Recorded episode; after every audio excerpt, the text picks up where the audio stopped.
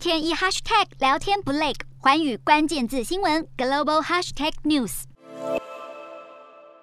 战争转向乌东地区，俄军集结，加大力道攻击。眼看乌东冲突升温，美国总统拜登赶紧与盟邦领袖举行视讯会议。与会的国家领袖一致认可要持续制裁俄罗斯，并重申承诺提供乌克兰安全、经济和人道援助。美国政府会继续提供乌克兰弹药和其他军事援助，而美国准备在未来几天对俄罗斯实施新一轮制裁。另一方面，美国财政部长耶伦将杯葛本周在华府举行的部分 G20 会议，表达抗议俄国入侵新乌克兰，耶伦在出席的会议上将谴责俄罗斯，并呼吁各国将俄国阻绝于全球金融体系外。G7 会员国都选择缺席部分会议，而非完全杯葛。不过，有专家指出，叶伦不该缺席，因为这等于把发言舞台让给俄罗斯。G20 与 G7 不同的地方就在于，G7 大多是美国盟邦，炮口一致对俄没什么问题。但随着中国和印度经济实力崛起，西方国家被迫必须和中印合作，G20 变得越来越重要，美国也比较不容易施压。因此，专家认为叶伦应该要出席，并把握跟俄国正面交锋的难得机会，批判俄军暴行。